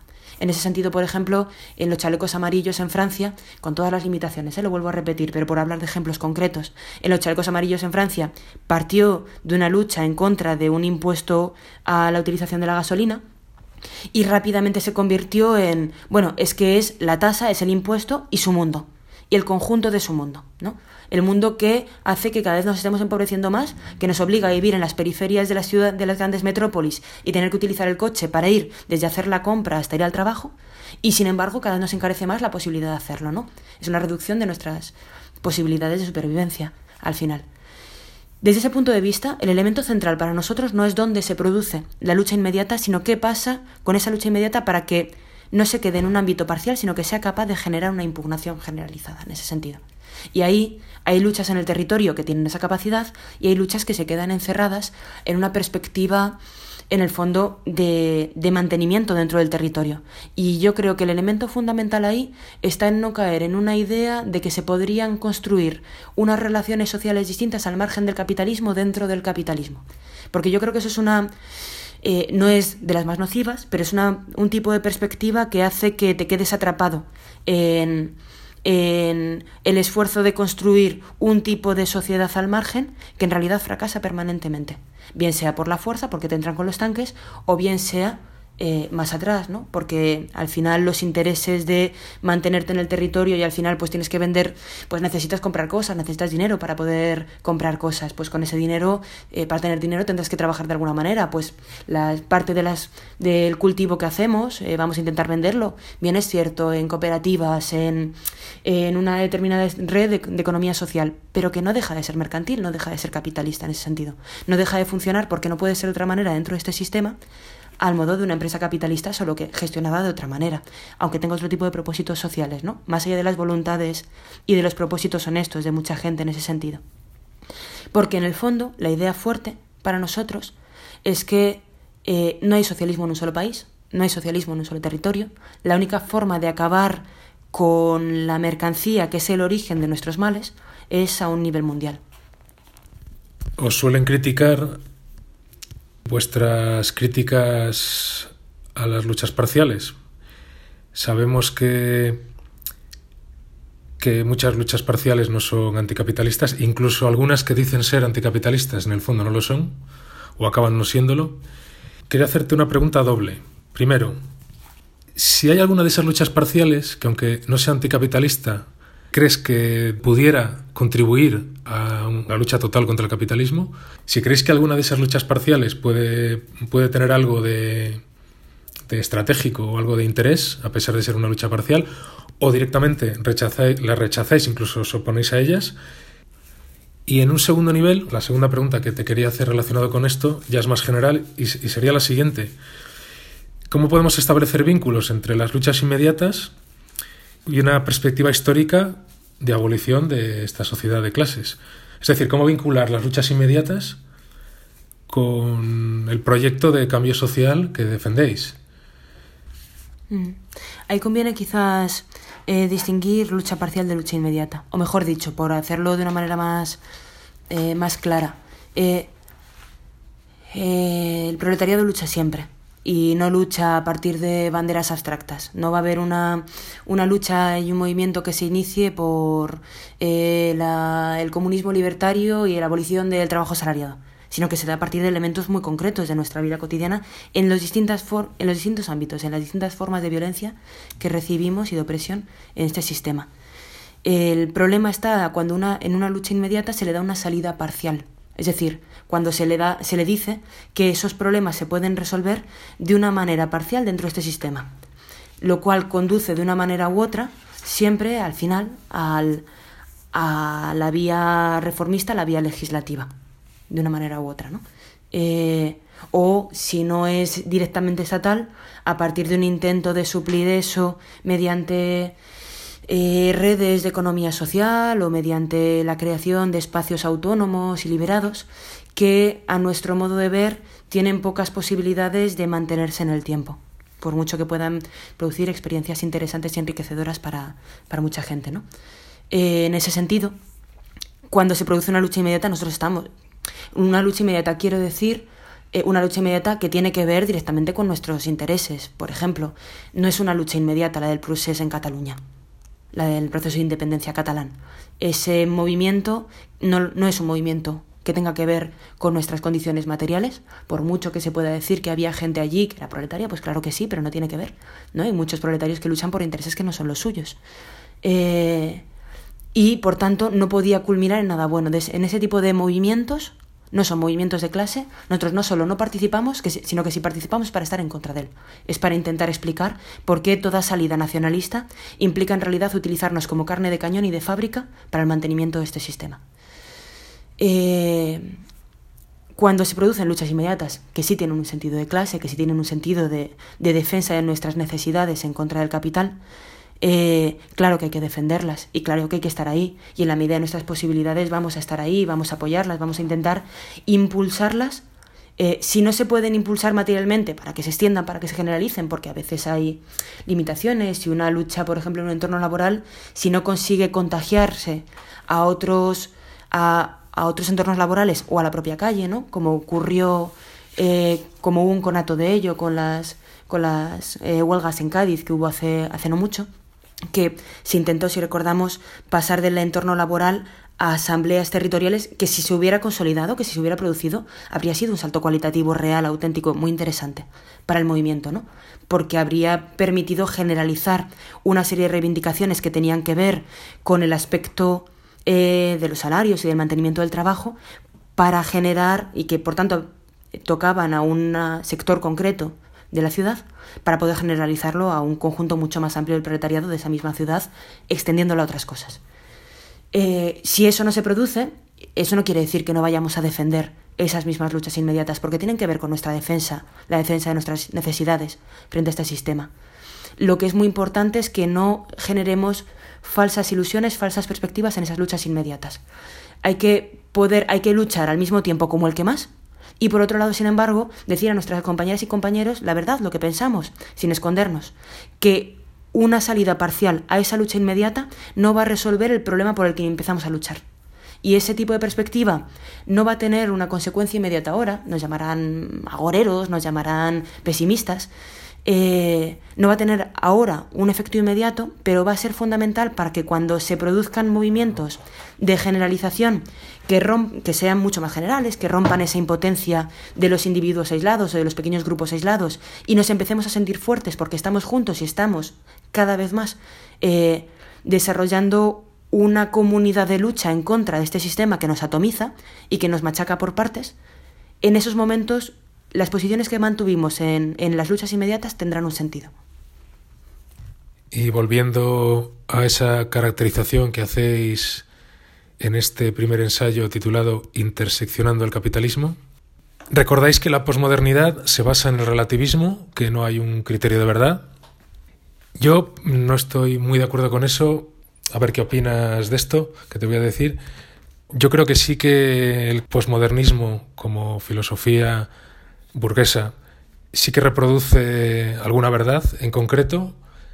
Creo que reproduce de forma subterránea la verdad del poder ilimitado de la tecnología y lo reproduce además como mito.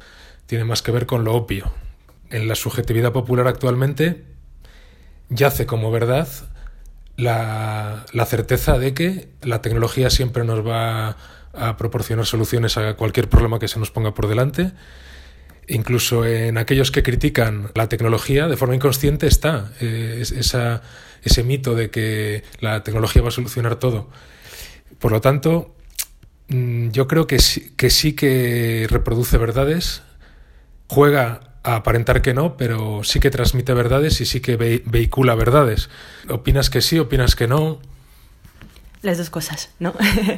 Eh, bueno, claro, a propósito de lo que tú dices, ¿no? Que, que, yo estoy de acuerdo contigo. Nosotros intentamos hablar de la posmodernidad primero como algo que no es diferente ni antagónico a la modernidad, sino que es una continuación y que hace parte del mismo espíritu del capitalismo. Llegáis a decir, creo recordar, que es una radicalización de, de la modernidad. Efectivamente, porque hay toda una serie de elementos que ya se formulan en los pensadores eh, modernos de la, de la, burguesía, por ejemplo el propio Hobbes, eh, que se recuperan y se extreman, se profundizan en la teoría posmoderna. En el fondo, porque no deja de partir de la propia ideología dominante y en ese sentido las verdades que tú decías. Un elemento fundamental, un núcleo fundamental de, esta ideología dominante es que la sociedad se compone a partir de individuos, a partir de, esa molécula social atomizada eh, que es el individuo dentro de la sociedad capitalista.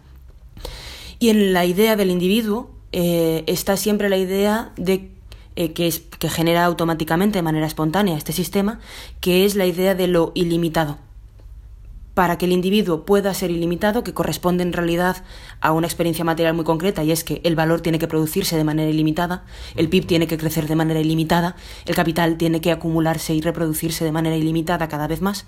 En esa misma idea, los elementos biológicos se plantean como un límite, y por tanto algo negativo, algo nocivo para el desarrollo de una libertad ilimitada del individuo. Y ahí viene la tecnología como un elemento de socorro como un elemento auxiliar para poder romper eh, con un mundo que nos limita y extender a mundos desconocidos de manera ilimitada la voluntad del individuo.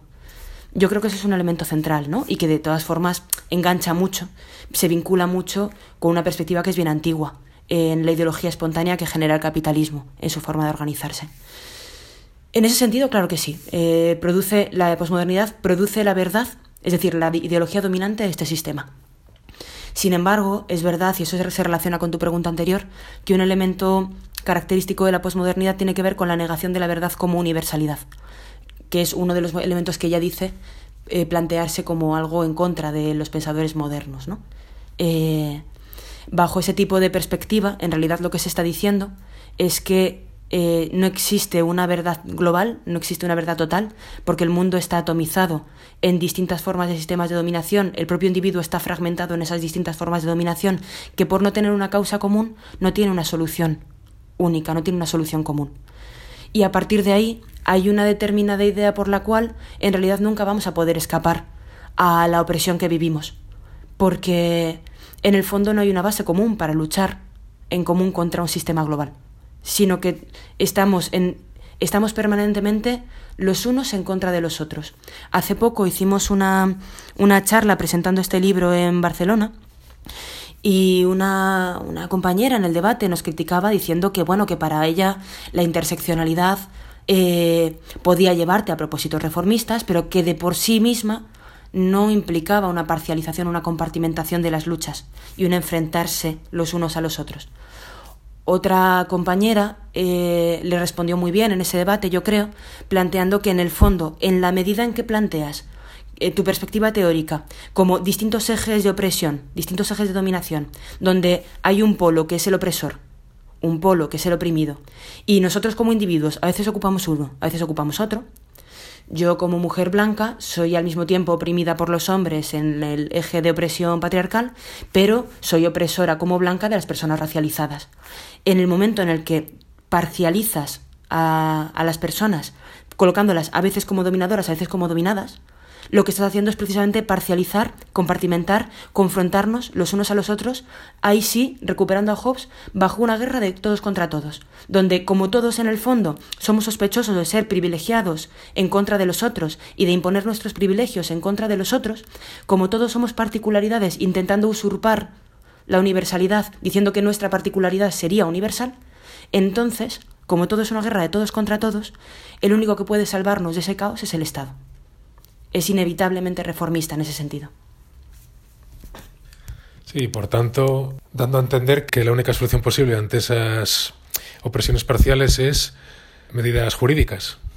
Efectivamente, y por ello no es casual que, que en la posmodernidad la idea de, de identidad, la idea de visibilización, la idea de derecho esté profundamente anclada. De hecho, hay que recordarlo, el término interseccionalidad el término interseccional es un término que nace en una revista, no recuerdo ya si de Stanford o de dónde, eh, de tipo académico, eh, especializada en el ámbito jurídico, que era, oye, tenemos un sistema eh, completamente parcializado en distintos sistemas de dominación, donde a veces somos opresores, a veces somos oprimidos, ¿cómo hacemos de esto una teoría jurídica para intentar pensar a los, al sujeto jurídico que es un individuo roto, fragmentado en los distintos ejes de opresión?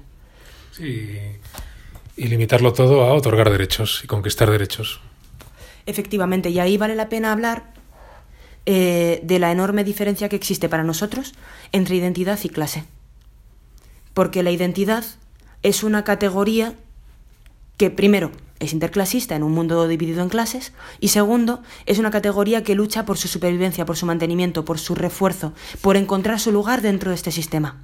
La clase, tal y como nosotros la entendemos, que no es una noción sociológica, que no es eh, algo que viene ya dado de por sí, sino que es una fuerza social que se pone en movimiento cuando estallan luchas sociales que tienden a impugnar este sistema, en ese sentido la clase es un proceso, una categoría que apuesta por su abolición, por acabar con la propia existencia de las clases sociales.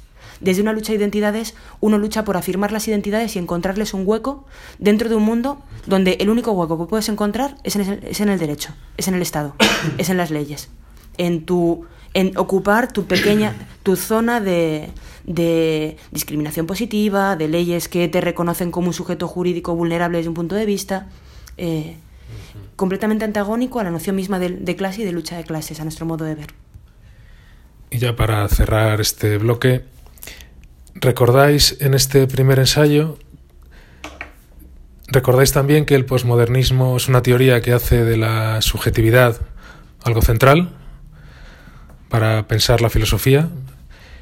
¿Recordáis que el posmodernismo da una importancia esencial al sujeto y a su subjetividad? Pero da la sensación de que para vosotros la subjetividad tiene muy, poco que decir y hacer. Yo como, como surrealista me veo en la obligación de haceros la siguiente pregunta. ¿No creéis que hay algo de la subjetividad que mm, debe participar en las luchas, que es esencial que, que, fuera parte de las luchas? ¿No hay terrenos de la subjetividad eh, vinculados con realidades materiales y por tanto no hay una necesidad de intervenir en esa subjetividad y cambiarla para que cambien las cosas, no lo único, pero es una condición necesaria, no suficiente. Como lector da la sensación que le quitáis importancia a la subjetividad. Igual hay otros textos donde profundizáis en, esta cuestión. Quería que me lo aclararas. Sí. Bueno, con respecto concretamente a la posmodernidad, a la, a la interseccionalidad, eh, la crítica fundamental está en un tipo de perspectiva teórica que separa radicalmente cultura de naturaleza, como lo hace el propio sistema capitalista, por otro lado, de manera muy material, y que a partir de ahí parte de, eh, la, de cómo el individuo puede cambiar las cosas, puesto que parte siempre de la idea del individuo. Y el individuo, como no es una fuerza material, porque como individuos somos impotentes dentro de este sistema, eh, lo único que puede hacer el individuo es cambiar sus circunstancias concretas. Y cambiar sus circunstancias concretas no desde las determinaciones materiales a las que está sujeto, sino en última instancia a partir de elementos culturales. Eh, por tanto, el ámbito de actuación de la posmodernidad está en un pez que se muerde la cola, donde el individuo y los grupos de individuos intentan deconstruirse, intentan cambiarse culturalmente, pese a las determinaciones materiales que siguen existiendo. Eh, bueno, en el, texto se desarrolla de una manera más larga y se explica de manera más profunda porque creemos que eso no sea así. Para nosotros las determinaciones materiales son fundamentales.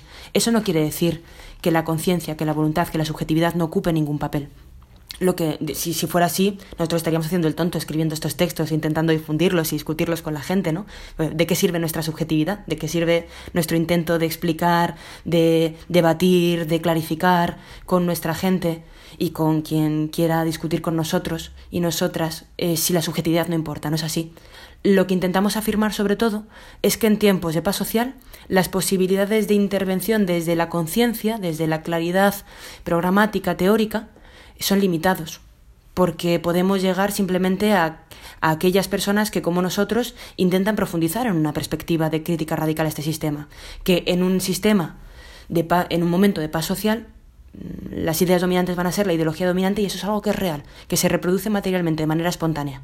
Lo que creemos es que los estallidos sociales se producen a partir de determinaciones materiales donde no es que la gente lea mucho y luego a partir de ahí pueda salir a la calle porque ya ha leído y sabe contra qué luchar, sino que ocurre bien al contrario. En mi propia experiencia además yo lo he vivido muy directamente. Primero estalla el movimiento, te atrapa, te enamora, te quedas ahí y en ese proceso de lucha empiezas a transformar tu conciencia. Y lo que a uno le costaría en tiempos de paz social, primero ciertas cuestiones de azar, de poder encontrarte con gente con la que puedas discutir, debatir y aprender, reflexionar de manera crítica. Y segundo, elementos de un trabajo más largo. En los estallidos sociales de clase auténticos autónomos, por muchas limitaciones que tengan, se produce mucho más rápido. Los cambios de conciencia se producen mucho más rápido. Ahí la claridad del trabajo paciente que hemos intentado hacer aquellos que intentamos mantener posiciones de crítica social antes de, esos estallidos tiene un papel. Son yo creo que son una herramienta importante en esos procesos de lucha para poder acelerar, para poder aumentar esa importancia de la subjetividad. La, la revolución en contra de este sistema es un ejercicio consciente. Es decir, si el proletariado tiene que ser, tiene que emanciparse por sí mismo, el proletariado tiene que ser consciente de qué está haciendo, de cómo luchar contra ese sistema, de cómo eh, emanciparse y acabar con las clases sociales, con el Estado, con la mercancía. Pero esa toma de conciencia es algo que es posible adquirir en los procesos de lucha no antes. Mientras tanto, entre, porque en el fondo la conciencia no tiene un crecimiento aritmético gradual siempre hacia arriba, sino que es irregular. Que en los estallidos de lucha somos miles de personas intentando acabar con este sistema, intentando pensar juntos y juntas de la mejor manera cómo acabar con este sistema. Y cuando el sistema y cuando la lucha se agota, cuando somos derrotados porque no hemos conseguido llegar al siguiente nivel, llegar a un proceso de extensión internacional, a una radicalidad social mucho más fuerte, bueno, pues volvemos a la paz social. Y en esa paz social habrá muchas de las personas de ese movimiento que quieran seguir perseverando, pero otras que no. Otras que tendrán que volver a su vida, que vuelven a su vida cotidiana y que echan para atrás algunas reflexiones que habían, que habían hecho en ese, en ese proceso de lucha. Por eso, para nosotros, la conciencia es determinante, pero en los momentos en los que la conciencia puede jugar un papel, en los momentos de ruptura de la normalidad.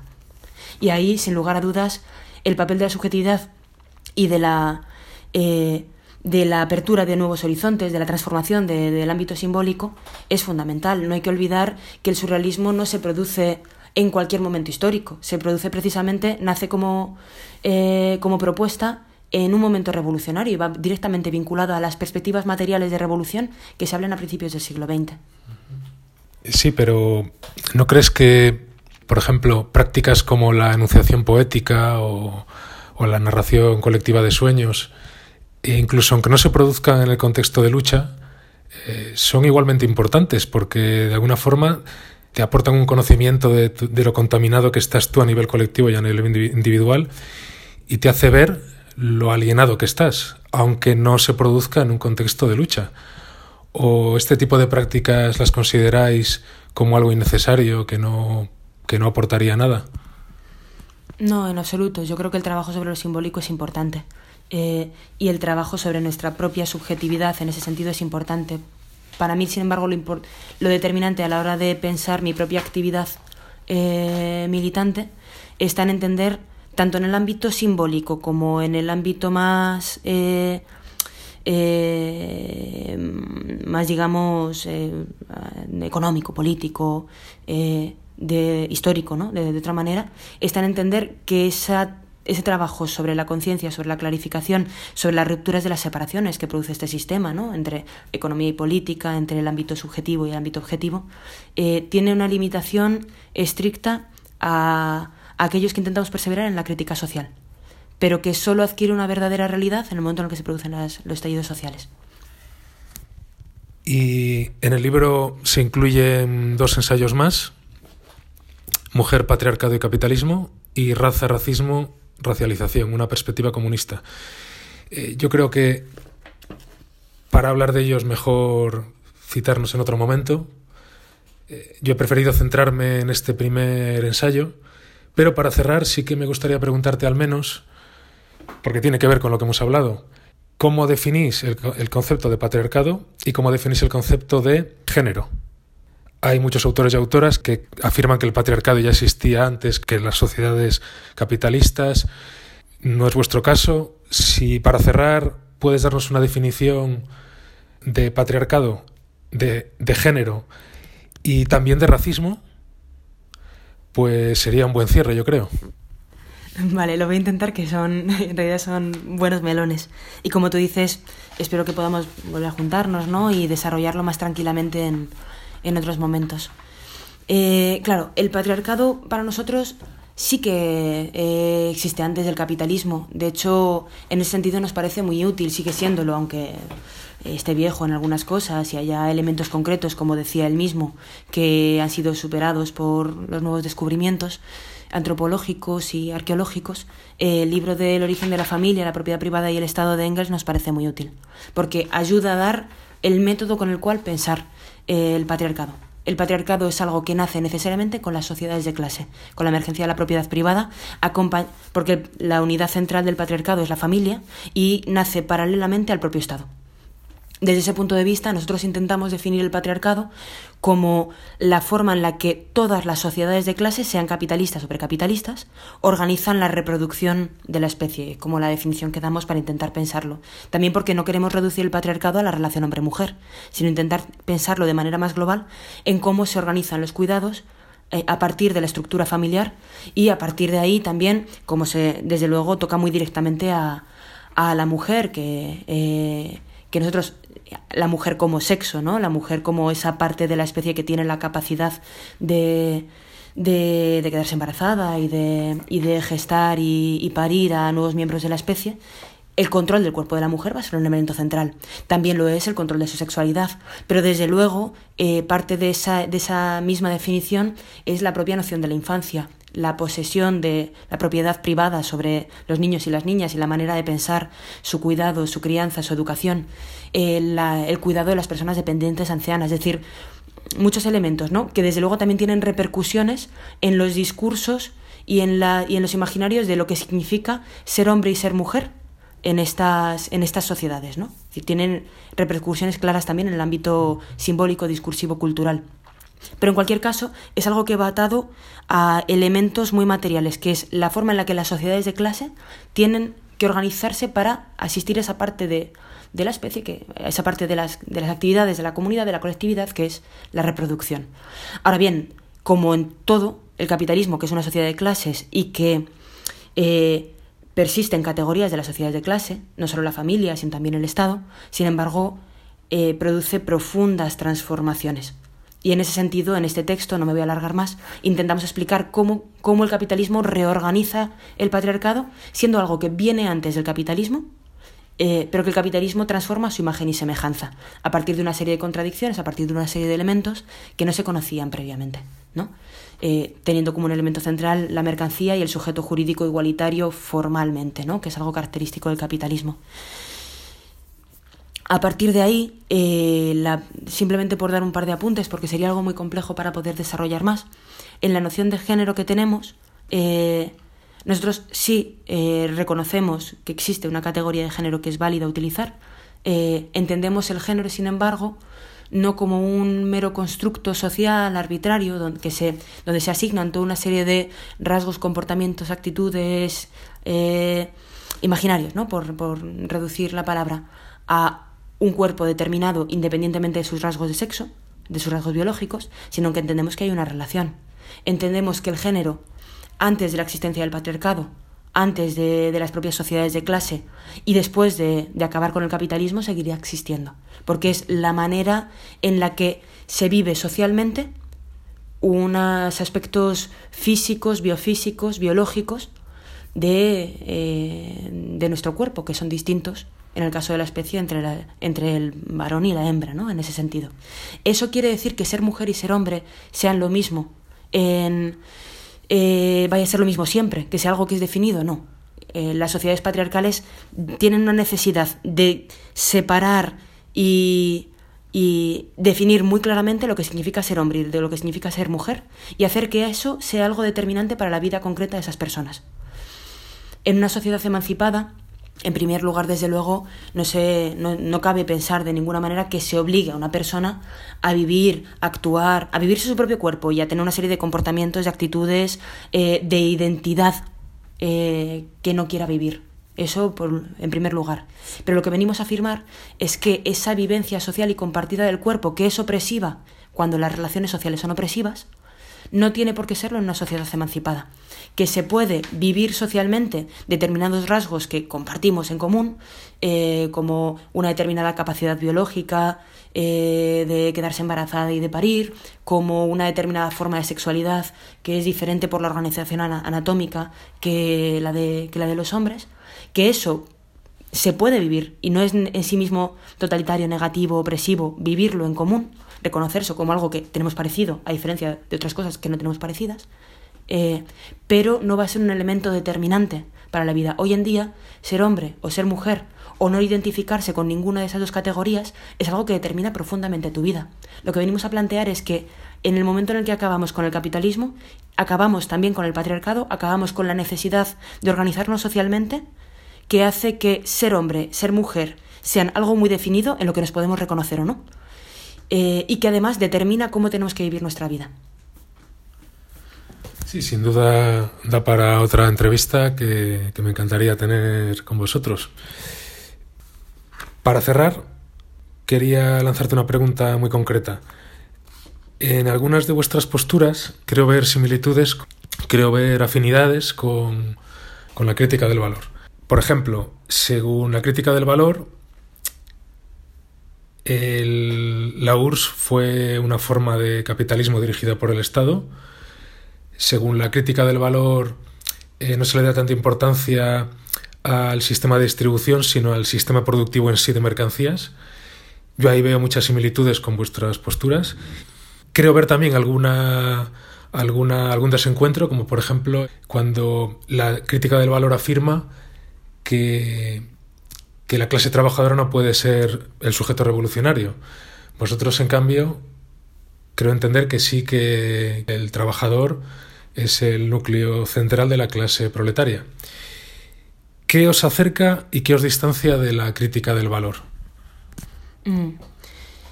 Sí, en realidad la crítica al valor es algo que viene de más antiguo, ¿no? Seguramente una de las cosas que, que desde el principio nos alejaron más del, del, grupo Crisis o de Exit, de este tipo de, de la Verkritik, ¿no? Eh, alemana, es eh, una cierta impresión que teníamos muchas veces de que era como si fuera nueva su crítica, como si fuera radicalmente distinta. Para nosotros, en realidad, la crítica al valor se viene haciendo desde bastante antes y además desde posiciones revolucionarias. Por ejemplo, Isaac Rubin va a ser eh, un compañero que aporta mucho en ese sentido a la crítica del, a la crítica del valor. O de otra manera, eh, Paul Matic o la propia Rusia Luxemburgo ayuda a pensar toda una serie de cosas con respecto a la organización del capitalismo y la reproducción de la acumulación del capital, o Bordiga de otra manera, ¿no? a la hora de reflexionar eh, los cambios que se habían producido con, después de la Segunda Guerra Mundial en las transformaciones, en ese gran salto de socialización que, implica el capitalismo, y a la hora de analizar por qué Rusia era eh, capitalismo puro y duro. Entonces, crítica del valor, en ese sentido, se hace, a mi modo de ver, desde antes, con categorías muy apropiadas, muy oportunas, intentando recuperar, como hace el propio Rubín, la noción de fetichismo de la mercancía como algo central a la hora de entender la crítica a la economía política que realiza Marx, eh, y que además tienen la virtud de hacerse desde posiciones revolucionarias. Eh, en el caso del grupo, eh, del grupo Crisis, hay, nosotros los leemos, hay cosas interesantes que ayudan a clarificar, que ayudan a pensar, ¿no? Y yo creo que no hay que renunciar nunca a lecturas que pueden ser interesantes y que te permiten reflexionar. Pero como propuesta política no tenemos, no tenemos que ver. Primero por eso, porque consideramos que críticas que ellos hacen hoy en día no son nuevas, sino que se vienen haciendo desde más antiguo. Y por otro lado, porque en la noción que ellos tienen de crítica al valor, el proletariado solo puede ser capital variable, que es lo que tú decías, ¿no? Es decir, el proletariado solo puede ser una parte de la sociedad que se reivindica como parte de esta sociedad eh, intentando pues un aumento del salario, directo o indirecto, y unas determinadas mejoras como clase reformista. A mi modo de ver, eso es un tipo de lectura que se hace precisamente a propósito de la posmodernidad a partir de la derrota. A partir de un inter...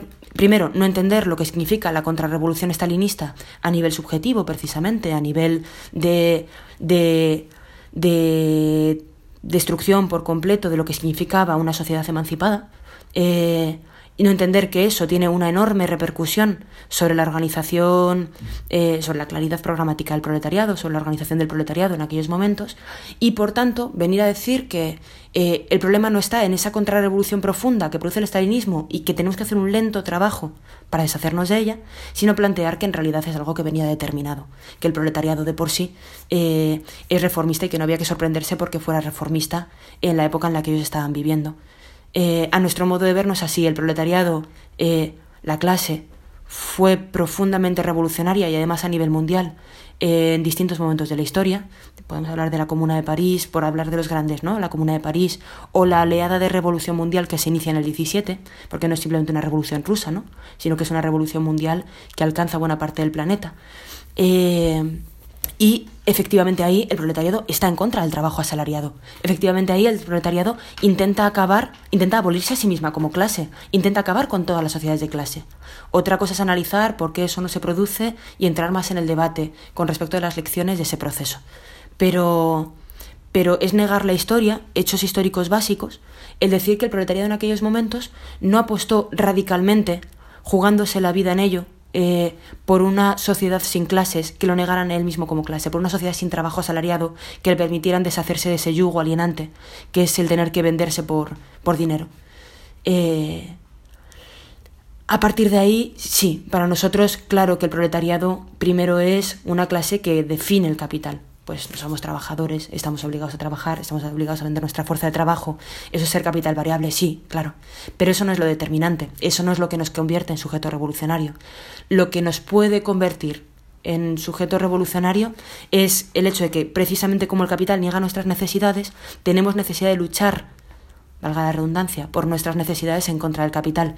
Y que en ese movimiento, en ese proceso, es posible adquirir una conciencia clara de cuáles son los mecanismos que nos hacen eh, que, nos generan tanta violencia, ¿no? que nos hacen vivir en la miseria y en, y en un mundo que se está pudriendo por dentro, que se está desgarrando.